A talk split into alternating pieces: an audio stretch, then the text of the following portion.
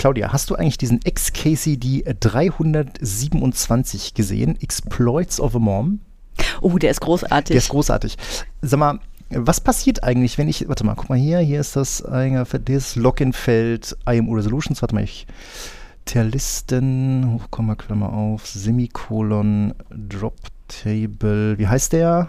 IMO Users? IMO Users. IMO Users, Semikolon, Dash, Dash, Enter. Hm, okay.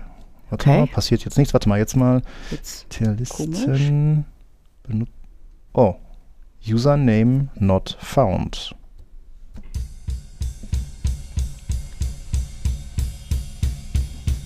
Bitte korrigieren Sie das ganz schnell. Ich sage es nochmal ganz schnell. Ich muss hier arbeiten. Ich kann es mir nicht leisten, ständig auf irgendeinen Scheiß zu warten, den die IT nicht auf die Reihe kriegt.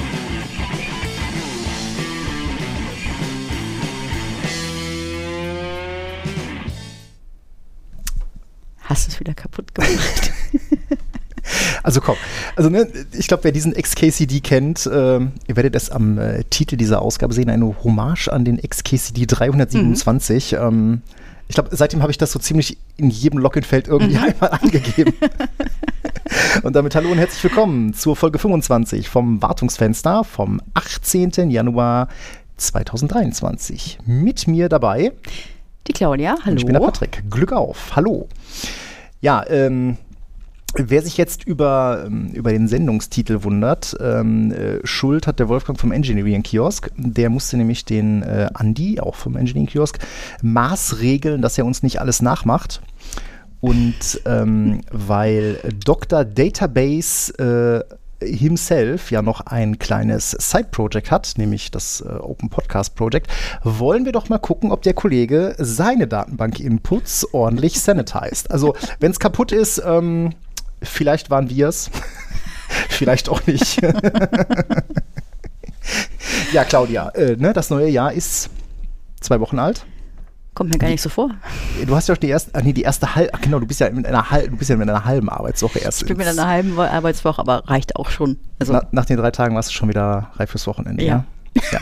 Äh, Wir nehmen wie immer an einem, an einem Montag auf. Und ähm, ja, die Woche hat angefangen. Die nächsten äh, drei Tage werden wir äh, auf einem Nutanix-Training sitzen, mhm. ein bisschen die Seele baumeln lassen. Das haben wir, das haben wir Beim- vom letzten Mal auch gesagt. beim Florian, ja, genau. Wir mussten trotzdem abends lernen. Hast du diesmal vorher mal reingeguckt? Da so Äh, nein, warum? Weil ich ja bis zum letzten möglichen Moment rumprokrastiniert habe für meine WatchGuard-Prüfung, die wir am Freitag machen mussten. Genau, und ich habe mir die ganze Zeit gesagt, das machst du, wenn du die Prüfung hinter dir hast. Und dann war Wochenende. Genau, und dann war auf einmal Prüfungstermin. Ja. Ähm, wobei ist, glaube ich, ganz gut gelaufen. Ne? Also kann man nicht ja, anders sagen. Kann man sich nicht beschweren. Genau, nach zwei Jahren Ergebnisse. wir, mussten wir technische Zertifizierung für WatchGuard neu machen. Ich, am Abend vorher sind wir mal kurz über den Study Guide geflogen. Ja, das trifft's. Aber ähm, er hat funktioniert. Ähm, Und bei, und bei der nächsten äh, ist dein Ergebnis genauso gut wie meins. ich habe mich immerhin um drei Prozentpunkte verbessert ja, gegenüber ich dem hab- letzten Mal. Ich bin gleich geblieben. Ja, guck mal, dann hast, Ja, ist genau. dein, ne, du hast stagniert und Tendenz. ich konnte mich immerhin noch, ähm, noch verbessern. Ähm, ich konnte mein frisch gewonnenes Wissen dann heute direkt, direkt wieder anwenden. Ähm, ich hab, äh, sah mich heute zu einem äh, Tweet genötigt, äh, was dem Handwerker oder dem Bauarbeiter der Bauschaum ist, ist dem Netzwerker das Natt. Ähm, ich fühlte mich heute direkt ein bisschen schmutzig, weil ich wieder irgendwelche Provisorien, die man mal schlecht implementiert hat, wieder über Natt am Leben gehalten habe. Wir, ja, wir wissen auch, äh, jedes Provisorium ne, hält einfach immer, immer 30 Jahre länger, als man glaubt. Da geht man nie wieder dran, wenn es läuft ja. Ja, ich, ich glaube, nirgendwo ist das, ähm, trifft das mehr zu als in der IT, ne? Im Bau hoffentlich nicht. Wobei auch hier wieder, äh, kann ich den, den Andi Grunwald nur zitieren, Legacy verdient das Geld. Ähm, ich, musste, ich, als ich das im Auto gehört habe, musste ich ein bisschen schmunzeln. Ich dachte mir, wenn, das, wenn dieser Satz fällt, da fällt irgendeinem Kobol-Entwickler bei der deutschen Rentenversicherung voll Lachen, fallen ihm da der Lochkartenstapel aus der Hand. Ähm, aber ich befürchte, da ist leider was Wahres dran, sogar sehr Ja, viel Wahres dran. Sonst wäre es ja nicht Legacy. Sonst wäre es nicht Legacy, Mhm. genau. Wobei, äh, wenn ich eine Liste hätte mit, oh, das müsste ich mal hübsch machen, ah, die wäre sehr lang. Die wäre sehr Mhm. lang. Äh, häufig ist das ja so, dass man es so lange lässt, bis man dann irgendwann das System abschalten kann. Ähm, aber naja. Äh, wir haben eine Mail vom Willi bekommen. Der hat uns ja schon Ja. mal ähm, schon mal eine Mail geschickt und äh, diesmal hat uns mit einer äh, mit einer neuen Frage, beziehungsweise er wollte mal unsere zwei Eurocent zum Thema äh, MPLS und SD-WAN. Oh, haben wir da wieder Stichworte fallen lassen und sind da nicht weiter drauf Ja, ich glaube, wir haben, wir haben ja wahrscheinlich wieder sowas, genau. Verdammt. Ähm, jetzt, äh, Ich habe heute noch, ich heute noch äh, ähm, einer äh, Kollegin äh, bei einem Kunden für die, Vorbereitung der IHK-Präsentation geholfen Oh. und ich habe gesagt, erwähne nichts, wovon du nicht weißt, dass du es hinterher auch erklären kannst. Verdammt, schwierig. müssen wir jetzt MPLS und Schwierig, SD-WAN erklären? Schwierig. Ja, gut, es ist ja nicht so, dass wir uns jetzt damit, ähm, damit nicht auskennen, äh, aber vielleicht ähm, ist das ja mal, mal ganz interessant, weil tatsächlich haben wir ja beides durchaus häufig bei Kunden Ja. ähm, äh, im Zugriff. Mhm. Aber ich glaube, MPLS bauen wir nicht selber. SD-WAN dagegen schon. Nein. ne? Ja, korrekt. Ähm, äh, möchtest du, oder ich fange ich fang mal mit Fang mal mit MPLS, an. MPLS Ich an. fange mal mit MPLS an. Das ist ja auch immer so ein häufig genannter Begriff und immer wenn, ähm, ich glaube, immer wenn das Wort MPLS fällt, macht es äh, bei irgendeinem Carrier. ähm, weil das Multiprotokoll-Label-Switching ist eigentlich eine ganz, äh, ganz clevere Sache und ähm, ja, ich hätte fast gesagt, es ist auch so de facto Standard, wenn es um, äh, um gemanagte Standortverbindungen Verbindungen geht. Die Technik dahinter ist eigentlich, ich will nicht sagen äh, alt, aber das gibt es halt auch schon irgendwie seit Ende der 90er. Mhm. Und im Kern geht es darum, dass man einem Paket, ähm, sobald es halt äh, ähm, quasi am, am Kundenrouter eingeht, ähm, ein Label verpasst und äh, quasi ähm, dieses, dieses Label dann halt den Weg mit vorgibt. Ne? Also ähm, es werden halt sogenannte Pfade dann zwischen Routern definiert. Ähm, die sind auch immer nur lokal. Das heißt, ne, der ein Router kennt den Weg zum nächsten Router, der kennt den Weg zum nächsten Router äh, und so weiter und so fort. Und MPLS hat ähm, eine ganz eine ganz interessante Sache, weil dieses Label, also quasi dieser Header, der steht zwischen Layer 2 und Layer 3. Das führt dazu, dass man MPLS verwenden kann, sowohl für Layer 2 VPNs, sprich du hast eine Layer 2 Kopplung zwischen zwei Netzen, äh, als auch Layer 3 VPNs mit privaten IP-Adressen. Also dieses gute alte Thema, du hast eine Standortvernetzung, hast auf beiden Seiten private IP-Adressen, ist beim MPLS überhaupt kein Problem, während beim normalen Routing ne, äh, würden dir halt äh, die, ähm, die privaten IP-Adressen beim Routing mal um die Ohren fliegen. Ähm, heißt aber auch, wir haben es ja gerade gesagt, das baust du halt nicht mal eben selber. Ne, Ja, sondern das ähm, das wird der in der Regel gebaut. Genau, das machen die Carrier für dich. Äh, und dementsprechend teuer ist das auch. Mhm. Aber wann immer wir halt über MPLS reden, reden wir halt über sehr teure Leitungen. Aber die haben in der Regel eine ziemlich gute SLA Mhm. und äh, da guckt auch immer jemand drauf. Ähm, Wartungsankündigungen, äh, was Ja, du nicht notwendigerweise, genau, du Ja. hast ein Monitoring, ähm, äh, Wartungsarbeiten werden in der Regel angekündigt, sodass man sich darauf vorbereiten kann. Genau. Ähm, äh, aber das macht es halt alles relativ kosteninten kostenintensiv.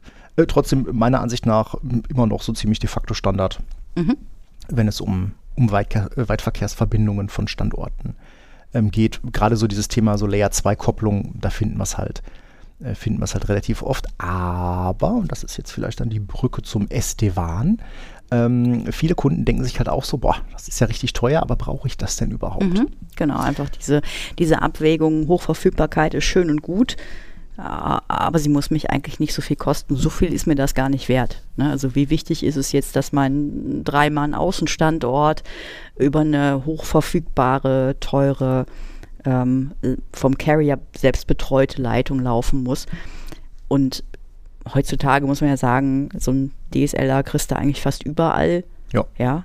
Warum machen wir denn nicht VPNs? Das ist der erste Schritt. Warum machen wir nicht einfach VPN über äh, DSLR? Ich mache vielleicht in meinem Datacenter, mache ich vielleicht redundante Leitungen, damit man immer zwei Wege dahin hat. Ähm, und dann ist man ganz schnell beim Thema SD-WAN. ich weiß nicht, ob es Gartner oder sowas mal waren, aber typischerweise verbinden wir ja, wenn wir über SD-WAN reden, halt so, ne, die Unterstützung von verschiedenen Verbindungen. Das ist ja gerade das, was du gerade Mhm. gesagt hast, ne? Du hast deinen DSLer und dann hast du noch ein Backup, Genau. LTE. Äh, Oder Oh, du kannst da auch äh, über MPLS oder andere Managed-Leitungen selbstverständlich. So, du hast meistens dann, du hast Firewalls auf beiden Seiten, du hast mehrere VPN-Tunnel, es gibt nach, es wird nach bestimmten Kriterien entschieden, wo lang jetzt der Traffic in Richtung ähm, Data Center laufen soll. Ja. Fällt zum Beispiel mein DSLer weg, dann soll bitte ein Fallback auf ähm, LTE erfolgen. Hm. Ist ein Beispiel. Ähm, häufig geht das noch einen Schritt weiter und sagt nicht nur bei Ausfall der Einleitung, sondern auch bei einem Leistungsabfall der Leitung, sprich, hier werden die Latenzen zu hoch, hier wird der Jitter zu hoch, ähm, dann gibt es einen Fallback auf eine andere Leitung. Oder aber ähm, man möchte eben diese Hochverfügbarkeit von MPLS haben, und es ist einem noch nicht genug, dann kannst du auch immer noch hingehen und per SD-WAN eben, äh, sagen wir mal, die erste die erste Strecke ist über MPLS und man hat noch eine Fallback-Leitung über einen DSLer, der da vor Ort mhm. ist. Das sind alles Varianten, die sich mit SD-WAN gut genau, abbilden aber SD-WAN ist halt auch immer ein Stück Software. Ne? Es geht mhm. ja darum, quasi die Steuerung von Verkehr ähm, vom eigentlichen Traffic, ähm, was heißt nicht vom Traffic, aber du, du abstrahierst ne? Netzwerk-Hardware und die Steuerungsmechanismen, wie du gerade schon sagtest, ne? Mhm. welche Wege nimmt man im Verkehr, unter welchen Bedingungen. Ähm, und da war SD-WAN halt auch immer so das, das Zauberwort. Ne? Mit SD-WAN ja. kannst du billige Leitungen bündeln, hochverfügbar mhm. machen, ne? wirst deine teuren MPLS-Leitungen los, mhm. ähm, etc. Und ja, das ist durchaus Ah, das ist durchaus ein ja, Thema, ne? Plus ist es halt VPN, ne? Dein MPLS ist nicht notwendigerweise ja, verschlüsselt. Genau. Ähm, äh, wir hatten in der letzten Folge, ich glaube, es war in der letzten oder vorletzten Folge, hatten wir das ja mal gesagt, dass man ne, die MPLS-Router, also die Customer Edge MPLS-Router, mhm. also quasi die kundenseitigen Router, äh, dass man die am besten hinter eine Firewall stellt. Mhm. Genau deshalb. Hat nämlich genau den, den Hintergrund, mhm. ne? Weil ähm, da ist nämlich nichts mit Verschlüsselung. Ja, das Päckchen kriegt ein Label verpasst, ne, wohin es gehört mhm. oder zu wem es gehört, aber der Verkehr ist nicht verschlüsselt. Und ähm, tatsächlich sehe ich das, ich will nicht sagen häufig, aber immer mal wieder, dass es halt doch Unternehmen gibt, die dann sagen, ja, wir haben zwar eine, eine Standortvernetzung mittels MPLS, mhm. aber über dieses MPLS bauen wir dann nochmal einen IPsec-Tunnel, mhm. um unseren Verkehr innerhalb des Provider-Netzes dann halt auch zu verschlüsseln. Mhm wo SD-WAN auch ins Spiel kommt, ist, wenn du beispielsweise so Anwendungen hast, häufig jetzt in den letzten Jahren aufgekommen. Du hast Teams, ja. Mhm. Du hast in deinem Standort nur MPLS, das geht irgendwie ins Data Center, das sind vielleicht 10 Mbit-Leitungen, weil alles andere zu teuer wird und so weiter. Ja, genau, da das möchtest ist ja das du Thema, jetzt ne? so teuren 10 Mbit-Leitungen MPLS. Genau, ne? da möchtest du jetzt 100 Mbit DSLer. Genau, da möchtest du jetzt irgendwie keinen Teams-Traffic drüber treten, mhm. aber einen günstigen DSLer, den kannst du dir vor Ort hinstellen, wenn du deine Firewall dort hast, die diesen Traffic dann auch, ja okay, man kann das jetzt auch Policy-Based Routing nennen. Äh, mhm. können wir tun. Ähm, nennen es jetzt SD-WAN, weil das die Frage war. ähm, dass man den Teams-Traffic dann mhm. eben an der Stelle über die Firewall lokal rausbricht, auf einem DSL, der vielleicht auch noch vor Ort ist und äh, trotzdem der Traffic ins Data Center nicht übers Internet geht. Aber ich glaube, es war tatsächlich Sophos, die in einer Softwareversion von ihrem äh, SOFS von Policy-Based Routing sprachen, im nächsten von SD waren. Das kann ich mir gut vorstellen. ja, äh, ich hoffe, wir konnten die Frage einigermaßen beantworten. Ähm, wenn nicht, melde dich doch gerne nochmal. Äh, wir nehmen da gerne wieder, ähm, wieder Bezug drauf. Aber kommen wir einmal so langsam zu den Themen, denn äh, die Claudia hatte einen war das noch kein Thema? Gut. Ja, ne, ach so, ja, das war jetzt erstmal die Hausmeisterei. Entschuldigung, ja, Entschuldigung. Ja, Nein, ja. das war jetzt eher so ein bisschen im Vorfeld abgefrühstückt. Ähm, aber du hast ein ganz interessantes ähm, BSI-Dokument äh, rausgekramt, äh, quasi während deines Urlaubs oder so, kann man das so sagen? Also äh, wir hatten uns ja doch ein bisschen, ähm, ich will jetzt wieder nicht sagen aufgeregt, ich glaube, das wäre wieder übertrieben, aber wir haben ja eine gewisse Leidenschaft für das Thema äh, äh Cloud und Microsoft, äh, ähm, Microsoft Cloud äh, vor dem Hintergrund dieser Entscheidung der Datenschutzkonferenz ähm, da hatten wir die letzten, ich glaube, zwei, in zwei Folgen haben wir mhm. das sogar erwähnt und zwei Folgen jeweils sind erneut darüber aufgeregt. Und interessanterweise gibt es vom BSI ein äh, Dokument, das sich mit externer Cloud-Dienst, äh, mit der Nutzung externer Cloud-Dienste äh, befasst. Ähm, Ist nicht verboten. Ist quasi ein, ein also BSI verbietet das nicht. Also ich wollte gerade schon rumfrotzen. Das ist wahrscheinlich so ein Einseiter, wo dann steht, Cloud ist böse. Don't do it. Nein, das ist ein Zweiseiter und auf der Seite 2 Seite zwei steht, haben wir nicht geprüft, haben wir nicht geprüft, haben wir nicht. Okay. Achso, nee, das war die DSK. Stimmt. Ähm, ja, es gibt also tatsächlich vom BSI ein, ein, ein Dokument über die Nutzung von externen Cloud-Diensten. Das setzt auf auf einem Baustein äh, des IT-Grundschutzkompendiums, mhm. ähm, nämlich OPS 2.2, Cloud-Nutzung. Und es geht, äh, ich glaube, glaub, es geht um die Mindeststandards, die ein Cloud-Dienst erfüllen sollte aus Sicht des BSIs. Kann man das so sagen? Die ja, oder die ein Unternehmen, das einen Cloud-Dienst nutzen möchte, mhm. ähm, ja, erfüllen muss, zusammentragen muss muss oder kann oder darf oder sollte. Ah ja, das ne? ist uns das dann ist im Dokument so, auch direkt aufgefallen. Ja, ja genau. genau. Die schönen Modalverben. Genau, die ganzen Modalverben. Wir haben letztens noch irgendwie einem Kollegen äh, DRS-Regeln erklärt. Ist so ein bisschen ähnlich. Es gibt Muss-Regeln. Ja, das heißt, es ist zwingend. Ne? Das Unternehmen muss das und das tun. Das Unternehmen sollte das und das tun. Es ist wieder nicht mehr zwingend. Also das ist in, mhm. in den BSI-Dokumenten immer sehr schön erklärt, was diese Modalverben bedeuten. Das ist aber auch immer ein ähm, das sollte man immer ganz genau hinlesen. Äh, ja, was die, was das Dokument selber angeht, wir verlinken euch das natürlich wieder in den Show Notes. Ähm, was heißt das? Was steht da drin? Ähm, befasst sich wie üblich mit Sicherheitsanforderungen entlang des gesamten Lebenszyklus eines Dienstes. Das heißt, man äh, man überlegt im Unternehmen, ich möchte einen Cloud-Dienst nutzen. Was muss ich dafür tun? Ich muss ähm, Planung, Beschaffung, Einsatz, äh, Einsatzzeitraum. Mhm. Dann gibt es auch eine Beendigung. Sprich, vielleicht möchte man ja einen Cloud-Dienst auch irgendwann ja auch mal, mal, nicht mehr nutzen. Genau, interessant, mhm. da kommen wir gleich ja nochmal noch mal hin. Ähm, oder geht es hier auch um die, einfach nur um die Mitnutzung, also die Nutzung eines Cloud-Dienstes, ohne dass es ein Vertragsverhältnis in der Form gibt. Mhm. Ähm, äh, lass mal einen Kurzabriss machen. Ich glaube, das ist äh, einfacher. Ne? Also da geht's, was müssen wir tun? Wir möchten einen Cloud-Dienst nutzen. Wir sind ein Unternehmen, wir möchten BSI-konform vorgehen und einen Cloud-Dienst nutzen. Aber wir brauchen eine Strate Strategie. Mhm. Die müssen wir haben. Diese Strategie beinhaltet äh, eine Risikoanalyse. Das ist auch, wo wir die letzten Male sehr detailliert darüber gesprochen haben. Diese Risikoanalyse, also keiner sagt, dass es keine Risiken gibt bei der Cloud-Nutzung. Genau, aber du musst als Unternehmen halt eine Risikoanalyse durchführen, äh, um A aufzuzeigen, dass du dir der Risiken bewusst bist und mhm. im Zweifelsfall auch beschreiben, wie du damit umgehst. Mhm. Genau. Machen wir doch mal einen, Kurzabriss. Also wir haben gerade schon gesagt, ne, so der Lebenszyklus ähm, ne, ist halt die, die Planung, die Beschaffung, der Einsatz, die Beendigung, ich sag mal die Mitnutzung, also dass man einfach nur einen Cloud-Dienst nutzt ohne Vertragsverhältnis, lassen wir jetzt mal dahingestellt wenn wir jetzt mal von der Planungsphase ausgehen, äh, sagt das Dokument, also dass man eine Strategie für die Cloud-Nutzung haben muss oder man muss sie erstellen. Äh, genauso wie, dass man eine, eine Sicherheitsrichtlinie für die Nutzung von externen Cloud-Diensten ähm, erstellen muss. Also das sind ja schon mal zwei Punkte, die verpflichtend sind. Ja, genau. Also Vorlagen dafür finden sich natürlich wieder im IT-Grundschutzkompendium, mhm. wo eben ganz konkret drinsteht, welche Punkte dort ähm, abgefrühstückt sein müssen in so einer Sicherheitsrichtlinie. Ja. Das sind also Punkte, das sind Musspunkte. Mhm. So, ganz, ganz, klar. Eigentlich ist es einleuchtend. Eigentlich geht ja keiner hin und sagt, oh, ich mache das jetzt mal einfach. Klick, habe ich mir den Dienst und schon sind alle meine Daten da oben. Sicher, man setzt sich hin, man plant das, man muss es jetzt aber auch verschriftlichen. Ja?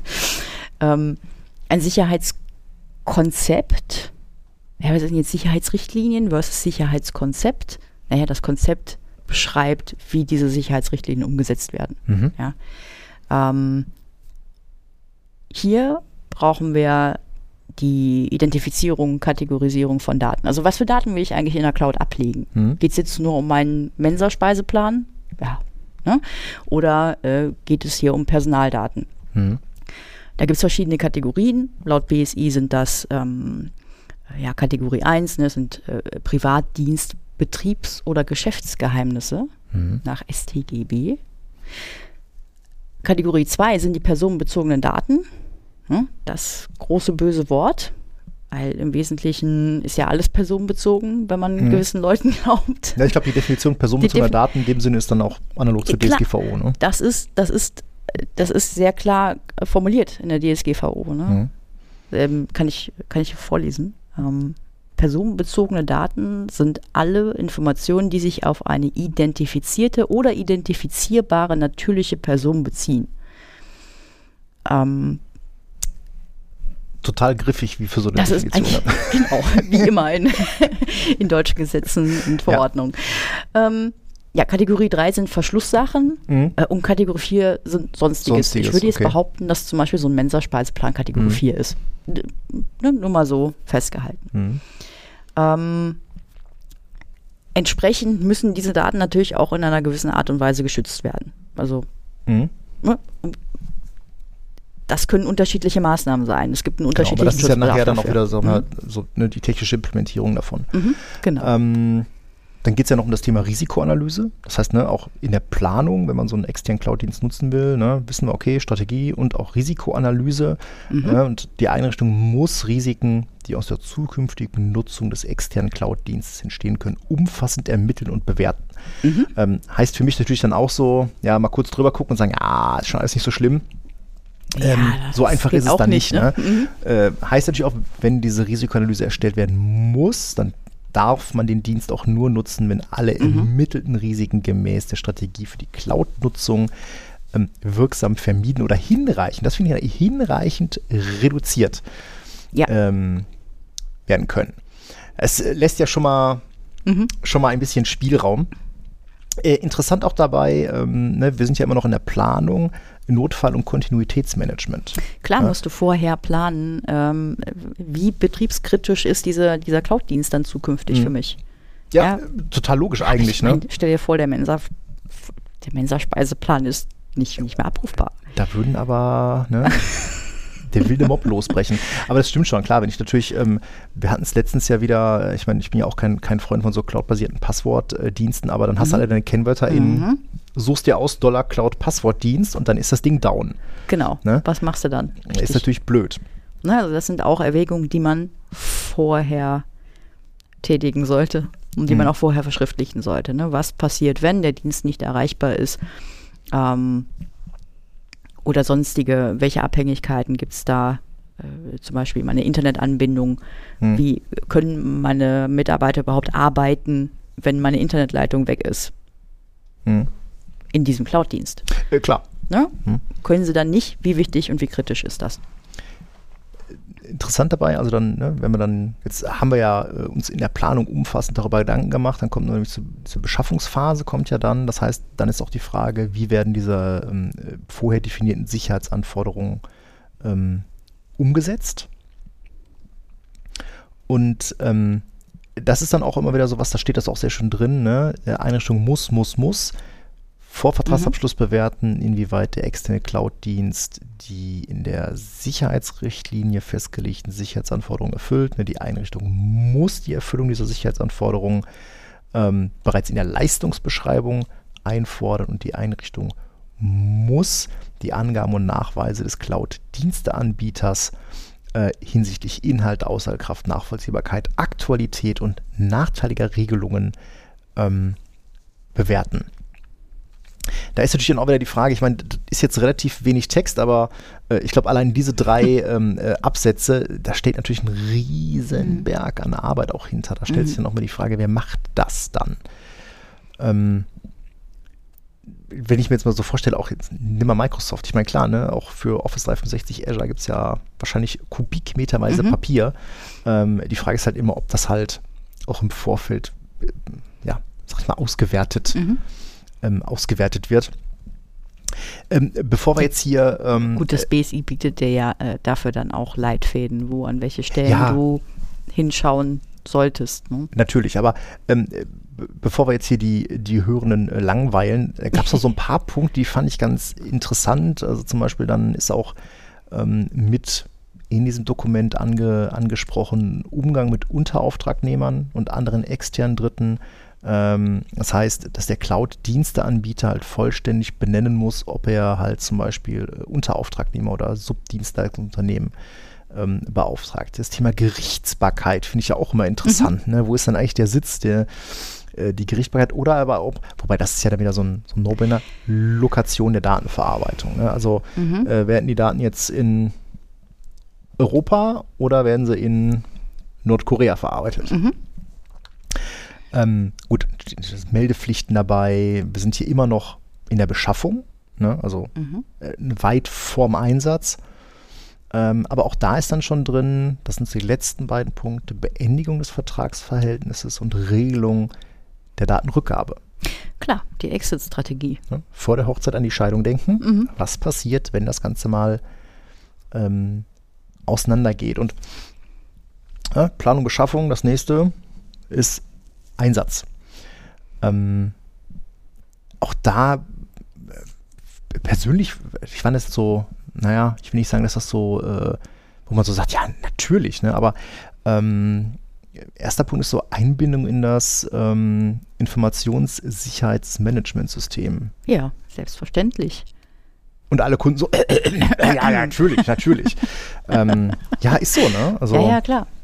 Äh, steht da jetzt so drin, Ne? Absolut. Klar, absoluter No-Brainer. muss man halt nur machen. Muss man halt nur machen, genau. Ähm, gut, auch, auch sehr Ja, witzig klar, übrigens MFA. in der Einsatzphase, ne, der Thema MFA. äh, Multifaktor-Authentisierung steht dort als, also ne, nochmal, wir reden hier über die vom BSI, ich will nicht sagen definierten, aber äh, wo das BSI sagt, Leute, das sind so Mindeststandards, ne? Da Mhm. steht MFA drin. Ja, aber da steht drin, ne, für äh, Nutzende sollte MFA eingeführt sein. Für Admins muss, Muss. MFA eingeführt Sehr, sein. ne, da wird schon wieder Ja. dann unterschieden. Ich meine, gut, klar, ne, dass man seine Admin-Konten mit einer MFA schützen muss. Ähm, Predigen wir schon lange. Ja, genau. ähm, gut, und dann gibt es halt noch das ganze Thema Beendigung, wobei das halt ja relativ kurz ist. Ne? Da geht es halt um Datenrückgabe und Datenlöschung bei Beendigung. Ich meine, das ist natürlich schon interessant. Was passiert denn, wenn du deinen letzten Office 365 Plan, wenn der ausgelaufen ist? 30 Tage lang erstmal nichts, ne? Genau. Dann ist irgendwie weg. Und dann ist weg. Die Frage ist nur, kriegst du darüber einen Nachweis? Das weiß ich nicht. Gute Frage, ne? Ähm, wenn Azure-Abonnements auslaufen, dann bekommst du darüber einen Nachweis.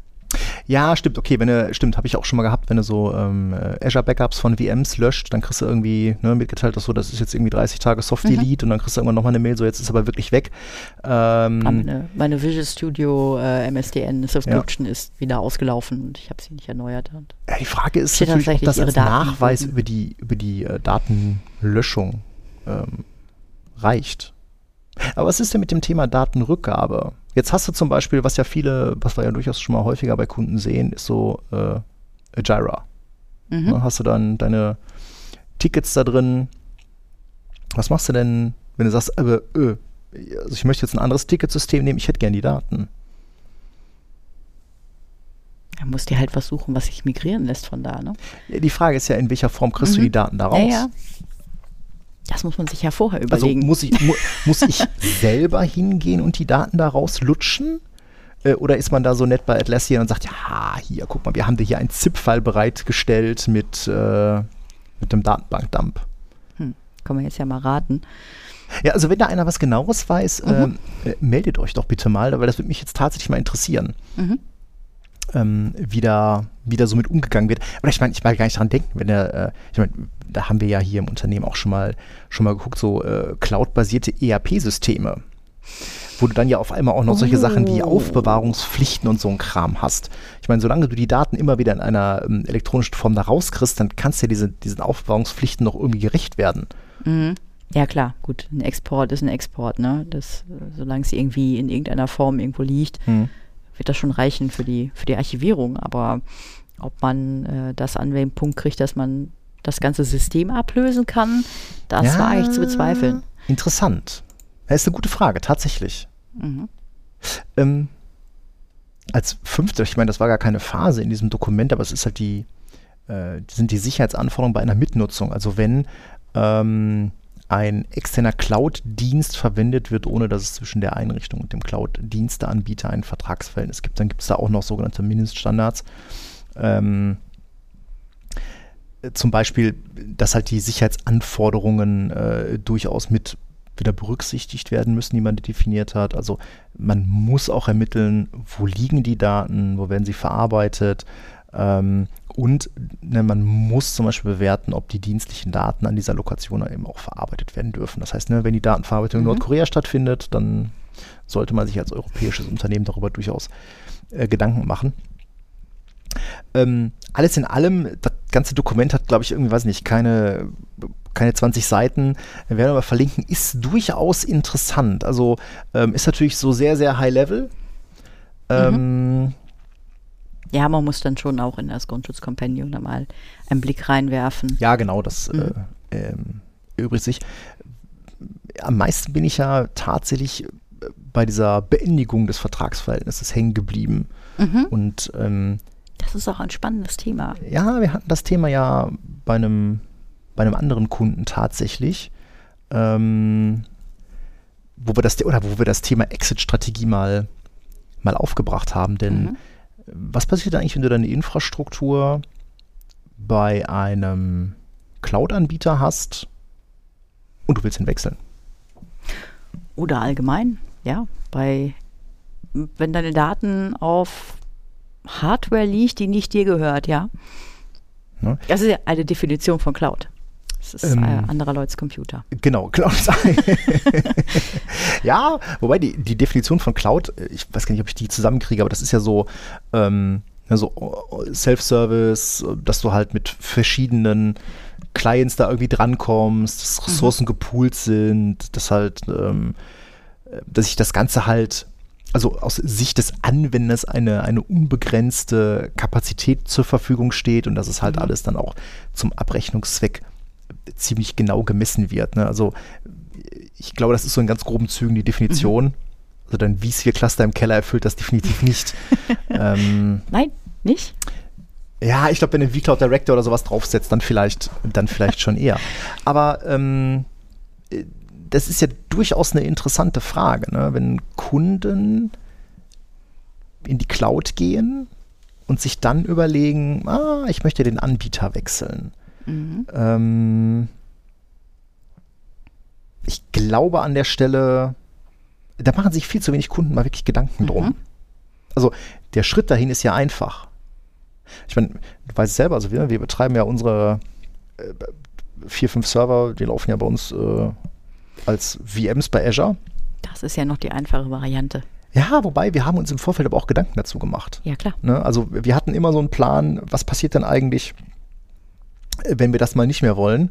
Ähm, dann war für uns klar, okay, das sind irgendwie drei, vier, fünf Maschinen, das hast du schnell migriert. Ne? Ein bisschen mhm. DC, File-Service ist eh egal, liegt im SharePoint, Ticketsystem, mhm. Datenbank, Dump und Gib ihm ist eine Linux-Maschine, äh, kriegst du auch wieder schnell aufgesetzt. Das ist, glaube ich, einfach. Aber was machst du denn jetzt, wenn du jetzt wirklich ähm, deine ganze Infrastruktur bei mhm. AWS oder bei Azure laufen hast und dir dann überlegst, oh, jetzt will ich doch was anderes machen? Ja, deswegen wird ja Cloud Mobility überall so groß geschrieben. Ne? Multicloud, haben wir, glaube ich, letztes Mal auch schon erwähnt. Hm, ja, wobei wird das Thema Multicloud nicht viel eher äh, dadurch getrieben, dass gesagt wird, ähm, du suchst dir für den Einsatzzweck den besten Anbieter oder du willst Risiken ähm, streuen oder nicht Risiken streuen, aber äh, Risiken minimieren, indem du deinen Workload über verschiedene äh, Anbieter äh, verteilst. Ja, ja, ist richtig. Ich mein, aber Exit, ja, ja, aber es ist halt vielleicht möglicherweise eine Exit-Strategie, dass man äh, die, die Wege zwischen verschiedenen ähm, Cloud-Anbietern äh, zur Verfügung hat. Du, du, hast, du hast viele Hersteller, die gehen in die Richtung, die dir, dass sie dir eine Cloud Mobility bieten, sei das, sei das Veeam, sei das äh, Nutanix, dass du zwischen verschiedenen Cloud-Systemen deine, deine Workloads hin und her schieben kannst. Mhm. Ähm, sehe ich eben auch ein bisschen daraus getrieben, eben, um auch einen, sag mal, einen Cloud-Anbieter dann wieder abzustoßen. Ja, wobei das natürlich interessant ist, weil in dem Fall ist ja dann zum Beispiel Veeam oder auch eine VMware, ähm, sind ja die Gatekeeper. Ne, also du hast zwar dann kein Vendor-Login mehr beim Cloud-Anbieter selber, weil du dann halt sagst, ja, guck mal, ich kann mein Zeug ja hier bei AWS und bei Azure und bei, bei Google irgendwie deployen. ähm, aber am Ende des Tages äh, ermöglicht dir das dann halt ein weiterer Anbieter. Mhm. Aber vielleicht nochmal noch mal ganz konkret. Ich meine, ne, jetzt, äh, dein Unternehmen jetzt hat die Hardware bei sich, keine Ahnung, im Keller in der Besenkammer stehen und dann sagen sie, so, ähm, wir starten jetzt Projekt und migrieren Mhm. das Ganze in die Cloud. Oder du hattest es so schön in die Shownotes geschrieben, ja, vielleicht muss man auch noch andere Betreiberkonzepte mal Mhm. berücksichtigen, weil die unter dem gleichen Problem leiden. Ja, so Platform as a Service. Ähm, ne, wenn, ja, du hast eben einen, ich sag mal, einen Dienstleister, dein Dienstleister um die Ecke. Wir. Nein. Ähm, dein Dienstleister um die Ecke bietet das an, ne? der hat ein Rechenzentrum, der hat Hardware, der bietet dir an, dass er deine VMs für dich hostet. Ist ja schön und gut, das klingt auch gut, das ist bestimmt preislich auch interessant und vielleicht für das ein oder andere, ein andere Unternehmen auch interessanter als jetzt hier einen teuren Serverraum selber zu unterhalten und Hardware sich dahin zu stellen und so weiter. Unter anderem, weil es keine, vielleicht keine Admins gibt, die sich darum kümmern können, Mhm. etc. Ähm, da kann das ein ganz tolles Modell sein. Ne?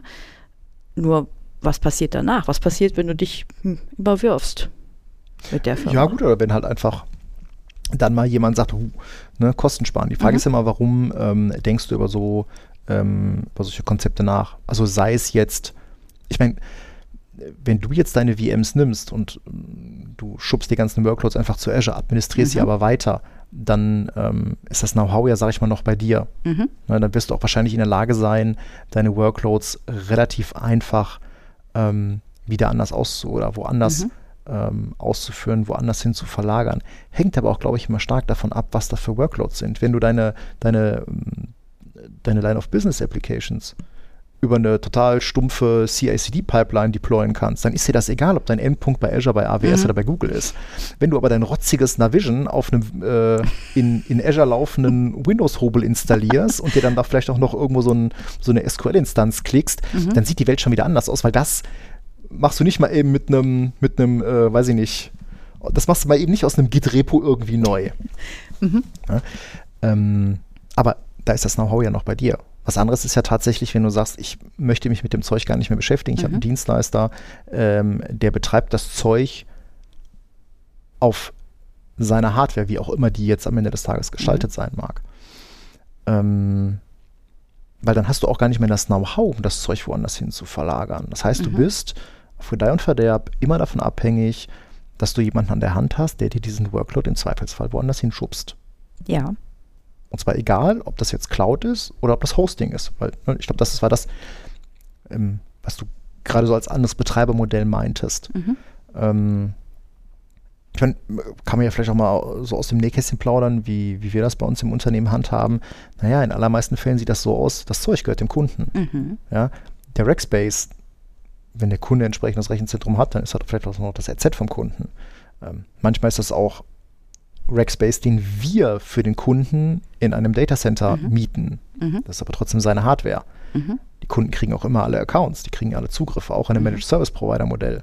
Mhm.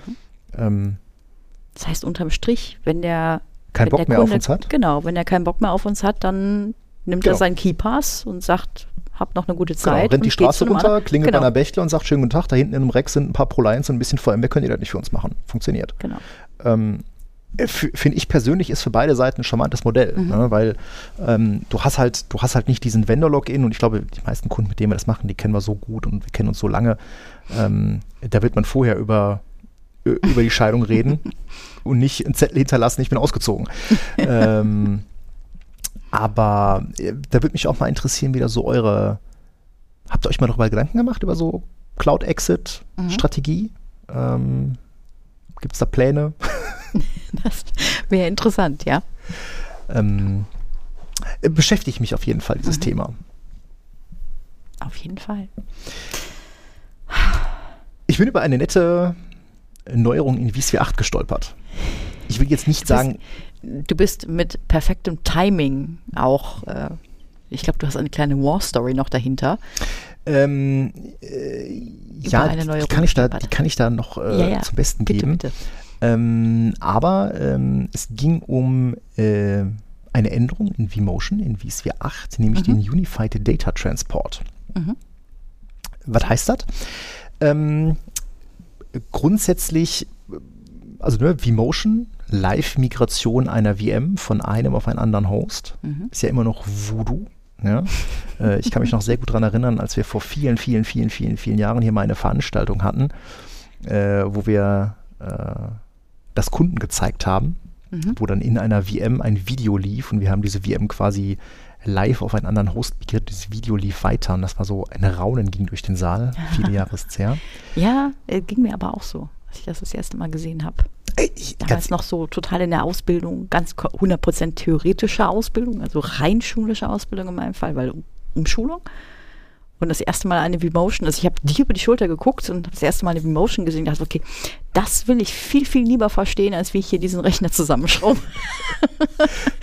Ja. Genau, äh, aber äh, vMotion, also ne, Live-Migration zwischen einer VM, zwischen, zwischen Hosts, ähm, bezieht sich in dem Fall ja nur auf sogenannte Hot Data, sprich in allererster Linie wird da Arbeitsspeicherinhalt äh, durch die Gegend gekübelt. Ähm, kann natürlich jetzt auch mit aktuellen Servern, mit VMs, die mal ein bisschen mehr Hauptspeicher haben, auch durchaus schon mal länger dauern. Das heißt, so ne, äh, vMotion mit Gigabit, ah, das macht in, allen, in den allermeisten Fällen schon keinen Spaß mehr. Zumal es da auch eine Limitierung gibt, also ne, wenn du Gigabit hast, maximal vier vMotions und bei 10G ähm, sind es dann schon acht. Fun Fact, wenn du so fancy Zeug hast, wie äh, du hast eine Netzwerkkarte und kannst sie virtuell partitionieren, so wie wir es ähm, bei den ähm, HPE Blades mit Virtual Connect hatten. Nee, solange da nicht 10G steht, wenn da 7,5G steht, gehen trotzdem nur vier äh, vMotions.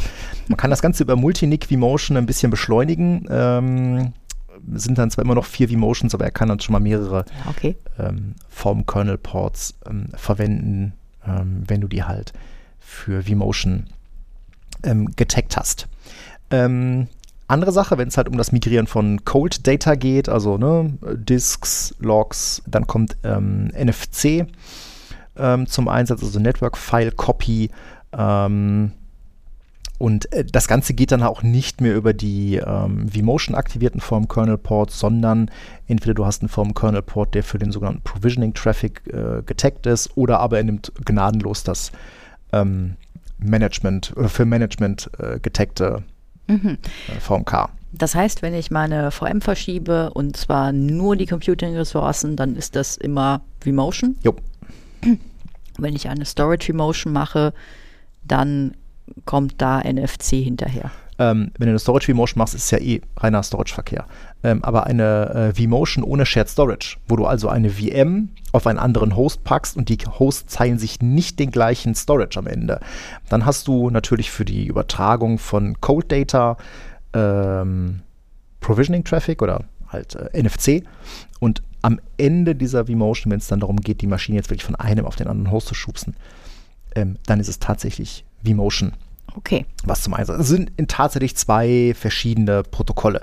Äh, musste ich leider auf sehr schmerzvolle Weise lernen, als es darum ging, eine 15 Terabyte große VM beim Kunden durch die Gegend zu schieben. Ich musste die von einer alten äh, vSphere 6.5 auf eine neue vSphere äh, 7 äh, Umgebung bringen. Hast du gerade 15 Terra gesagt? Ja, es, sind, es ist eine VM und es sind 15 Terra gewesen, war halt so ein Packsystem.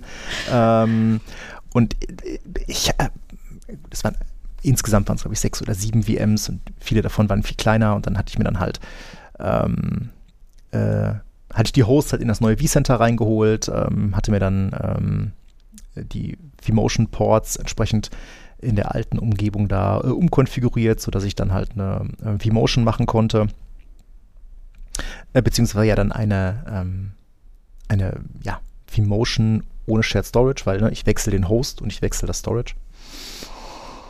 Ja, und ähm, ja, es ist ja eben nicht nur vMotion. Also meine äh, Multinic vMotion konnte ich vergessen, Mhm. weil das allermeiste von den Daten ist halt Cold Data, waren halt ne, Disks und so weiter.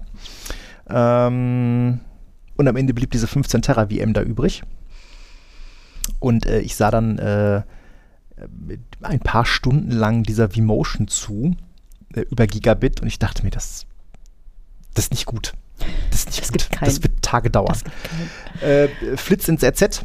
Ähm, und dann fiel mir auf, dass an den alten Hosts noch ähm, ein 10G-Port frei war. Da habe ich dann ein langes DAC-Kabel durch die Gegend gezogen. Ähm, und habe dann ähm, quasi an den äh, V-Switch, wo der vMotion vom Kernel-Port dran war, ähm, habe ich dann diese 10 Genik hinzugefügt. In der laufenden, während der Ja, laufenden genau, also an den. V-Switch kann ich ja weitere nichts hinzufügen im ja, laufenden ja. Betrieb. Alles nee, nee, cool. das ist klar. Hm? ähm, habe den äh, V-Motion Port, den hatte ich dann vorher schon mal halt für V-Motion und NFC äh, getaggt äh, und habe dann schlicht und ergreifend ähm, die 10 Genik im Form Kernel Port, also Teaming Mhm. innerhalb des Form Kernel Ports, Mhm. also ein Teaming Override, weil der Form Kernel Port erbt das NIC Teaming, also welche Vom Reihenfolge er für die NICs verwendet, ja vom V-Switch. Man kann das aber dann im Form Kernel Port ähm, nochmal übersteuern Mhm. äh, und habe dann da im laufenden Betrieb quasi die 1G als Standby und die 10G Mhm. als aktiv. Und siehe da, ist einfach weitergelaufen, aber dann mit 10G. Und dann war das schön. auch am nächsten Morgen fertig. ähm, das hat mich dann echt Nerven gekostet. Ähm, Aber das war Wies 47. äh, Das war vSphere 7, genau. Und Mhm. in vSphere 8 gibt es jetzt eine ganz äh, schöne Änderung, nämlich diesen Unified Data Transport, wo sie dann eben hingegangen sind und gesagt haben, ja, also eigentlich ist äh, das vMotion-Protokoll ja schon deutlich, ähm, äh, deutlich effizienter. Und eigentlich wäre es doch cool, wenn wir über dieses Protokoll auch eben den ganzen äh, Cold äh, Data Mhm. das ganze Cold Data Zeug abfackeln können. Und genau das haben sie gemacht, ähm, sodass sie eben dann NFC nur noch für so ein bisschen Control Traffic verwenden und den Rest äh, über das vMotion Protokoll ähm, fahren. Und wie kann man das äh, Unified Data, äh, Unified Data Transport aktivieren? Machst beides, also Genau, du machst und vMotion und Provisioning für einen Form Mhm. Kernel Port an und äh, Halleluja. Äh, und schon läuft das ganze UDT. Also, ne, Oh, wer, ich mich drauf. wer schon auf vSphere 8 ist, also wir haben noch keine draußen, äh, der sollte früh, das? So nach den letzten Erfahrungen, lassen wir das, glaube ich, einfach ey, nochmal. Vor U3 fange ich das Thema nicht an. Diesmal nicht. Also das war so Diesmal ein nicht. tiefes Tal der Tränen mit sieben. Ähm, nein, Das nein, mache ich nicht. Sind ein bisschen A- Aber traumatisiert. wenn, wenn, dann äh, schön UDT anmachen. Ja. Ne? Ähm, äh, passend dazu, ähm, was heißt, nee, es ist nicht passend dazu, aber ich habe mal wieder ins Klo gegriffen. Äh, ich hatte letzte Woche Donnerstag noch eine, eine View-Umgebung ähm, auf 22.09 gehoben, um dann Mhm. festzustellen, dass am Freitag 22.12 rauskam. Oh nein. Ja, genau. Ähm, dazu kam dann auch das 2212, also Horizon 8.8, Mhm. äh, ne, Jahr 22, Dezember, also deswegen 2212. Mhm. Äh, ist dann auch noch ein Extended Service Branch Release. Das heißt, das habe ich dann schon mal, hätte ich dann schon mal drei Jahre Support. Ne, und hätte dann in diesem Zeitraum vier Updates gehabt. Ähm, ja, jetzt äh, muss ich dann irgendwann Musst du nochmal hin. muss ich nochmal noch mal ein Update machen. Also typischerweise kommt ja so ne, jedes Jahr ein ESB-Release raus. Äh, und wenn man jetzt mal so den mal so zurückblickt, ähm, kommt für View auch dann immer so zwei bis, ja, also 20, ich glaube in 2020 waren es zwei Versionen, 2006 und 2012. Ich glaube 21 waren es dann drei. 2103, 2106 und 2111 und in, jetzt in 22 hat man tatsächlich vier Releases, nämlich im März, im Juni, im September und jetzt im ähm, Dezember. Das heißt, wer noch Horizon 7 hat, jetzt mal schön auf 8 gehen. Ähm, da ist die Zeit, die Zeit gekommen. Äh, aber das nur am Rande. Äh, wir verlinken übrigens auch mal eine, eine schöne Seite, wirten.net. Äh, da gibt es nämlich einen äh, VMware Product End of Support Countdown. Ein Countdown. Ja, genau, da kann man dann schön sehen, wie viele Tage noch irgendwas im, äh, noch im Zeit? Support ist. Genau. Wie, wie lange kann ich noch rumprokrastinieren? Was ist denn so das nächste? Oh, der äh. Realize Orchestrator äh, 862 äh, ist äh, End of Support in äh, zwei Tagen, nämlich am 18.01. Also dann werden wir veröffentlichen. Ähm, dann, was haben wir da noch? Düt, düt, düt, düt. Ah, irgendwas Spannendes. Warte mal, wo ist denn? Guck mal da, Horizon 713, äh, End of General Support ist der 30. April 23 und End of Technical Guidance ist dann der 30. April 2024. Also wer noch 713 hat, der sollte jetzt vielleicht wirklich mal, ähm, mal aktualisieren. Da ist jetzt tatsächlich mal die Zeit reif. Also guckt euch das mal an, wir verlinken das mal in den Shownotes, ist eine sehr, sehr schöne Seite. Äh, kann man quasi tagaktuell gucken, was läuft morgen ab, was muss ich heute updaten. Ja, was wir ja auch mal tagaktuell gucken, das sind Sicherheitslücken Lücken im Exchange-Server. Nein, kam letzte Woche, kam einfach wieder ähm, im, im, im Rahmen der, des Januar-Patch Days kamen wieder Sicherheitsupdates raus. Was haben Sie diesmal gestopft? Das sind äh, diesmal fünf CVEs. nur diese- fünf? Nur fünf. Es war gar nicht so viel. Ja, also ich meine, oh, gut, und Rating war jetzt irgendwie, war keine 10 dabei. Ach, nicht. nee. Was, war Ähm, denn das, was war denn das niedrigste Rating? äh, 7,5. Guck mal, 7,5. Mit, einem- mit einem CV, äh, mit CVSS-Rating von 7,5 müssen wir bei allen seinen MSP-Kunden schon mal Ja, Mhm. ein. Out-of-Band-Notfall-Patch draufhauen. Genau, Super. ja gut, das höchste war dann, äh, war dann 8, ne? Und das waren, Ach, nur 8. mhm, genau.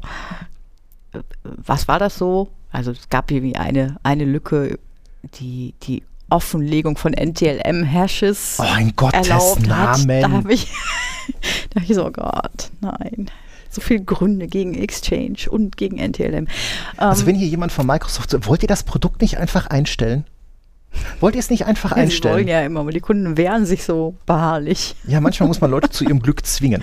Ja, ja äh, rechte Erweiterung auf System-Level finde ich auch immer fantastisch. Ups, rot. ähm, Spoofing über äh, PowerShell Remoting. Aber da haben sie doch mit irgendwas jetzt geflickt, weil ich weiß, ich habe Ja. oder ähm, äh, letzte Woche Donnerstag äh, war ich beim Kunden, ich habe lustig äh, Horizon Mhm. View aktualisiert und der Kunde hat äh, parallel äh, Exchange gepatcht und Mhm. wir mussten lustig Sachen organisationsweit anknipsen. Ihr musstet, ihr durftet, ihr durftet. Wir haben es Ähm, getan. Ja, ihr hättet auch das nächste abwarten können. Da wollen sie es, glaube ich, standardmäßig aktivieren. Ähm, das nächste Update. Aber Okay. äh, man konnte es jetzt manuell aktivieren, ähm, wenn man wenn man denn so Bleeding Edge arbeiten möchte. Und es ging, Nein, es, geht, es ist ein neues Feature. Und zwar geht es darum, dass ähm, äh, Microsoft-Übersetzung, ja. Es geht um die Zertifikatssignierung der PowerShell-Serialisierungsnutzlast. Jetzt glaubt ihr auf. Englisch ist, ja genau. Jetzt glaubt ihr, es ist auf Englisch besser. Nein, nein, es ist Certificate Signing of PowerShell Serialization Payload in Exchange Server. Ist auch nicht besser. Was heißt denn das? Ja, ich, was ähm, habe ich da angeknipst? was hast du da angeknipst? Ähm, berechtigte Frage. Ich habe da äh, hin und her zu gelesen und ich fürchte, ich bin einfach kein Softwareentwickler und verstehe sehr wenig davon, aber ich versuche es Du weißt, trotzdem dass du mal. mehr Softwareentwickler bist als ich, ja? aber ich, ja, also das ist jetzt ja schon ein halbes Leben her. Ähm, Soll ich, warte mal, ich bin jetzt durchaus neugierig, ich würde jetzt sofort dein Profil kontrollieren, ob da noch was VB, von VBA nein, drin das steht da nicht Hast mehr drin. Hast du nicht Nein, das steht nicht mehr drin. Äh, auch auf die Gefahr hin, also auch damit ich nicht in solchen Projekten wieder lande. Nein. Ähm, Serialisierung. Serialisierung beschreibt erstmal nur, du hast ein Objekt und du überführst das in äh, einen Datenstream, um damit was zu machen. Zum Beispiel in den Arbeitsspeicher zu übergeben als Parameter irgendwo hin oder äh, um es irgendwo in eine Datei zu speichern oder in eine Datenbank zu Ich muss speichern. jetzt gerade an Fax denken. Jo. Weißt du, ich habe Ja. jetzt dieses Bild vor Kopf, Ja, wo, ja, ein, wo ein Fax durch das Faxgerät läuft Mhm.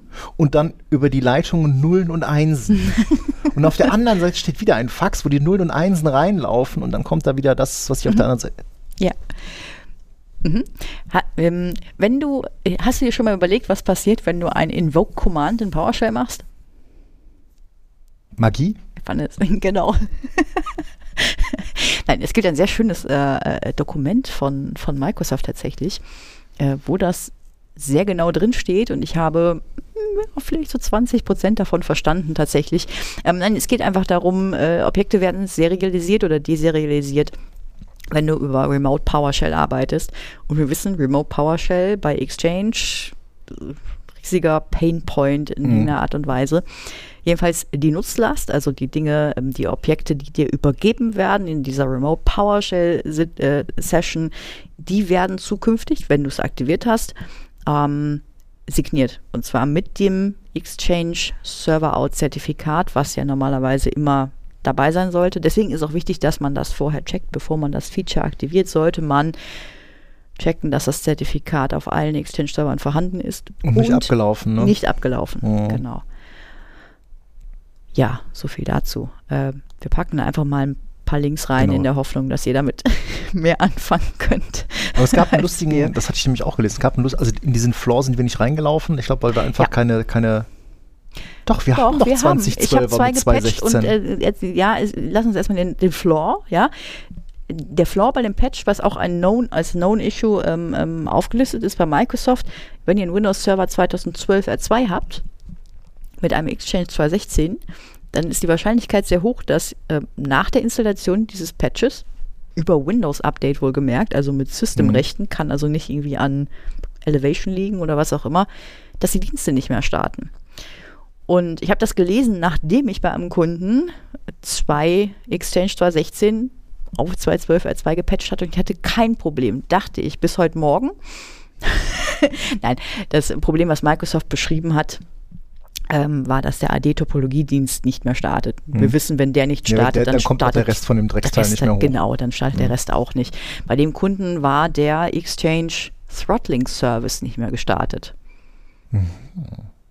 War der, war der einzige Dienst, der nicht gestartet oh, Und der Mitigation Service übrigens. Oh, Der Exchange ähm, Emergency Mitigation Service. das ist ja der, erinnert der euch? bei Microsoft immer Genau. nachguckt, ob es gerade wieder irgendwelche äh, URL-Rewrites gibt, äh, Genau, um also irgendwelche mir, Lücken zu mir flicken. ist schon ganz lieb, wenn der läuft. Ja. Aber es, äh, ich hatte das auch gesehen, dass man zum Beispiel diese Serialization von dem äh, PowerShell oder die Verschlüsselung von dem PowerShell Serialization Payload, Mhm. dieses Feature soll mit Exchange 2013 nicht anknipsen. Nee, richtig. Ähm, das ist nur so ein Vermerk ganz oben in dem KB-Artikel. Ähm, der sagt, okay, wenn du jetzt 2016, 2019 hast, mach das, mach das an, kein Problem. Aber Aber, aus 2013 ist 2013 danach lass kaputt. mal lieber. Wir arbeiten gerade noch an der Lösung, weil das ähm, gibt Probleme. Wann ist Supportende von 2013, von Exchange 2013? Ist doch jetzt auch bald. War. War. Ist das noch? 10. 10.1. Ernsthaft? Ich meine ja. Äh, auf jeden Ich Fall hätte jetzt. gedacht, das sei schon, ja. Extended Support für äh, Windows 7 zwei- äh, Server 2008 R2 ist der Extended Support ja auch ausgelaufen jetzt äh, am 10.01. 10.01. Mhm. ist so ein Datum. Ähm, und Fun Fact, meine lieben Freunde, wer alles noch 2012 R2 im Einsatz hat, im Oktober diesen Jahres ist da auch Schicht. Mhm. Ne, das heißt, äh, da sollte man sich jetzt auch schon mal um eine ähm, Migration bemühen. Wer es noch hat, sollte das, sollte das tun. Ich bin schon, bin schon dran mit Kunden. Ja, Jetzt äh, sage ich wieder das böse Wort. Guck mal, ob In-Place-Upgrades gehen. ich beim sag das nur. Exchange? Doch nicht beim Exchange. Nein. ich wollte schon sagen. Du redest, du hast doch vom Windows Server 2012 R2 geredet. Ja. Ja, äh, ich mein, Allgemein. jetzt auch ich dachte, du natürlich wieder, aber Sprung zum ähm, Betriebssystem gemacht. Entschuldigung. wenn das dumm, wenn das wirklich dumme, dumme File-Services oder sowas sind, ganz ehrlich, da funktioniert In-Place Update erstaunlich gut. Trotzdem guckst du immer sehr böse, wenn ich das Wort erwähne. Ja, ich weiß, weil ich mich selber da mal sehr schmutzig mitgemacht habe. Ähm, wobei da war es sogar Server 2008 R2 auf 2016 über den Zwischenschritt 2012 R2. Das heißt, dass diese 2016er haben alle schon mal äh, ein In-Place-Upgrade von 2.8 auf 2.12 mitgemacht. Ähm, das hat aber dummerweise erstaunlich gut Ich weiß, welche funktioniert. du meinst. Ja, ja. Aber gut. Ähm, äh, dann hatte ich ähm, äh, ein bisschen äh, Zeit äh, zwischen den Tagen. Ähm, Hey, du hast auch eine, eine Woche hast du auch, ne? ja, nee, nicht zwischen den Tagen äh, musste ich ja quasi arbeiten, aber ich hatte die erste, die erste Januarwoche. Mhm. Äh, hatte ich ja frei, aber ähm, ich habe die ähm, Zeit zwischen den Tagen und dann auch während des Urlaubs ein bisschen genutzt, um äh, ein bisschen weiter mit der WSL 2, also dem äh, Windows Subsystem für Linux 2 rumzuspielen. Das habe ich ja eigentlich schon ein bisschen länger im Einsatz, ähm, weil ich dann doch für das ein oder andere Mal irgendwie ein bisschen, ein bisschen Linux-Unterbau brauche. Und eigentlich habe ich da immer ein Ubuntu im Einsatz gehabt, ähm, was mir persönlich aber gar nicht mal so gut gefällt. Also wenn man jetzt mal so guckt, welche Distributionen für das äh, Windows Subsystem für Linux sind denn so direkt dabei. Wir haben Ubuntu, wir haben Slash Slat, wobei die natürlich dann wieder eine Lizenz brauchen. Ja, wir haben OpenSUSE, wir haben Oracle Linux, Kali, Debian und ähm, ich bin ja so ein, ich bin ja so ein Red Hat und ich bin so ein, so ein CentOS-Kind. Ja. Ähm, und da hätte man natürlich jetzt sagen können, nimm doch ein Oracle Linux. Nein. Einfach nein. Einfach aus Prinzip werde ich mir, nur weil ich eine, eine äh, Red Hat-like Distro äh, haben möchte, werde ich mir kein Oracle Linux installieren. Ähm, und ich bin darüber gestolpert, äh, dass man da tatsächlich ähm, äh, sogar ein Fedora ähm, als Ah ja. Linux in der WSL äh, betreiben kann. Muss man ein paar Klimmzüge machen. Ähm, aber ähm, vielleicht auch da nochmal einen Schritt zurück. WSL 1, WSL 2. Ähm, also das Windows Subsystem für Linux ist ja auch meiner Ansicht nach, das war ja so, ein, so eine Zeitenwende. Ne? Wer hätte das gedacht, dass wir mal ähm, Linux unter Windows haben? Und ähm, Microsoft hatte ja vor einiger Zeit schon die WSL 2, also die Weiterentwicklung rausgebracht. Ähm, die ja zum einen wirklich einen vollständigen Linux-Kernel und auch vollständige Kompatibilität mit Systemaufrufen hat. Ähm, Fun Fact: ähm, der Lennart Pöttering, das ist ja der Entwickler vom System D, der ist ja mittlerweile auch ein Microsoftie. Der arbeitet ja für Mhm. Microsoft. Ähm, vielleicht ist es nur noch eine Frage der Zeit, bis Microsoft verkündet, dass jetzt äh, Windows 12 unter der Haube ein Linux ist, äh, mit Systemd im Hintergrund. Nein, aber ne, wenn ihr die Wahl zwischen WSL 1 und WSL 2 habt, nehmt immer WSL 2. Ist schneller, ist besser, vollständiger Kernel, ist eine verwaltete VM, also ne, nutzt ein bisschen den, den Hyper-V-Unterbau. Und ähm, man kann tatsächlich einen Fedora äh, 37 aktuell ähm, in der WSL betreiben. Ähm, gibt eine kleine Anleitung im Internet. Im Kern muss man sich halt dafür ein, ein Image runterladen, dann so ein TAR-File importieren. Und dann ist das Ding eigentlich schon da. Also, ne, man muss dann zwar noch einen User anlegen, man soll ja nicht als Root arbeiten und noch, äh, also dieses Image, ich verlinke das da nochmal, äh, da ist quasi nichts drin. Also da darfst du dann erstmal alles, alles hinterher installieren. Ähm, auch Systemd äh, konnte ich anknipsen, hat auch funktioniert. Mhm. Ähm, Was installierst du da so, so nach? am Ende des Tages was sind das so sind so Sachen, deine Wohlfühltools? Ja, so, äh, genau, erstmal so ein bisschen den, den typischen Stack, ne? So, ein- also erstmal die ganz Basissachen, ne? IP-Root, Find-Utils, End-Cursors, Vim, ja, Mhm. äh, Tmux, Tools. genau, Mhm. was man halt so, was man halt so braucht. Ähm, apropos Pöttering, weil ne, ich habe dann auch den Systemd angeknipst, Mhm. VM Neustarten, Systemd da, funktioniert wunderbar. Ähm, wusstest du eigentlich, dass er mal den Pony Award für den lamest Vendor Response bekommen hat? Ich Und muss jetzt mal gucken, wie sich das, wie, wie schreibt sich dieser Award?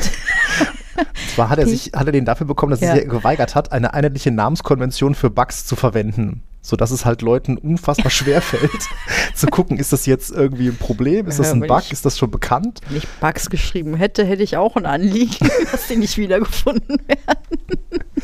Nein. Ähm, ja, auf jeden Fall kann ich mich jetzt äh, seit ein paar äh, Tagen Mhm. äh, über ein äh, Fedora in meiner WSL erfreuen.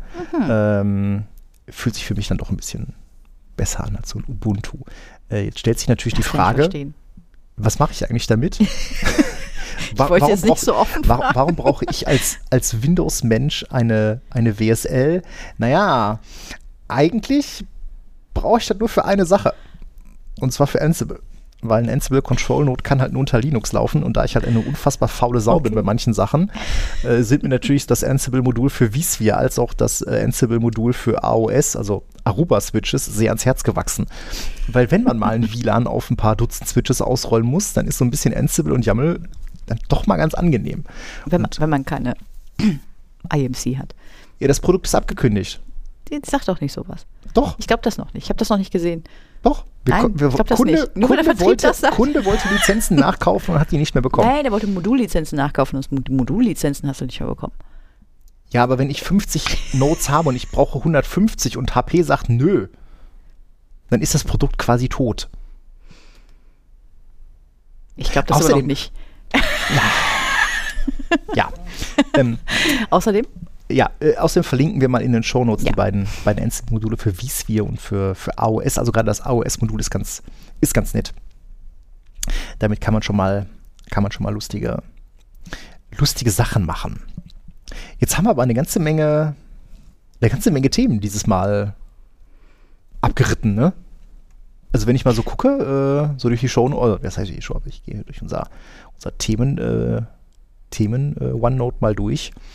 Äh, mein lieber Herr Gesangsverein. ist doch schon so einiges. Ähm, aufgeregt haben wir uns noch gar nicht, oder? Ist ja noch Anfang des Jahres.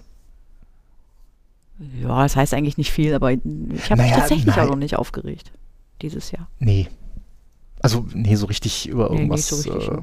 Fieses. Also, ich habe mich natürlich ein bisschen jetzt über, also, vielleicht, das war ja schon zur Einleitung quasi mit diesem Bauschaum und Natt. Das ist wieder so. Ich weiß, warum das notwendig war und wenn wir Glück haben, wird das Produkt oder das System eh am Jahresende abgeschaltet. Dann kann man das alles mal, mal ordentlich machen. Aber ähm, ich will nicht sagen, dass ich mich immer darüber ärgere, aber ähm, ich fühle mich immer ungut dabei, Lösungen äh, oder das, das Leben von, von, von Provisorien damit irgendwie künstlich zu verlängern. Also ja, ich bin ja auch immer ein Freund, der sagt, komm jetzt hier, ne? Arsch zusammenkneifen, Ja. jetzt lass uns das mal eben ordentlich machen. Mhm. Er hatte Aber heute ähm, auch. Äh, Manchmal geht das halt nicht. in der Richtung eine, eine, eine Nachricht bei einem Kunden. Da gibt es so ein Software-System, bei dem ich schon so den einen oder anderen, mh, die eine oder andere unschöne äh, Sache bemerkt habe, wie irgendwelche Klartext-Passworte in Webconfig-Dateien und so ein Kram. Ah ja, du hattest mal berichtet. Mm, genau, wir hatten jetzt ja die Hoffnung, weil das Ganze auch auf Windows Server 2.12 R2 läuft. Das muss ja eh alles neu installiert werden, muss migriert werden, dann können wir das ja mal hübsch machen hat jetzt leider die Nachricht bekommen, nee, das wird wohl nicht so gemacht, es wird wohl in place geupdatet und wir werden keine Chance haben, diese Dinge auszubügeln. Ja, das ist, das ist schon schade, ne? wenn man solche Dinge nicht ausbügeln kann. Aber das ist ja eigentlich weiß, schon sicherheitsrelevant, ne? Ja, da sind wir ja im Gespräch. Das kriegen wir schon hin. Wir planen Meetings. Ja gut, dann ist ja wenigstens mal der, der Anfang gemacht. Aber wir sind hier nicht mehr am Anfang, sondern wir sind am Ende. Wir mhm. bedanken uns für eure Aufmerksamkeit. Mhm. Äh, habt eine gute Zeit, bleibt gesund. Und dann hören wir uns in zwei Wochen wieder. Oder 14 Tagen. Bis dann. Bis Tschüss. Bis dann. Tschüss.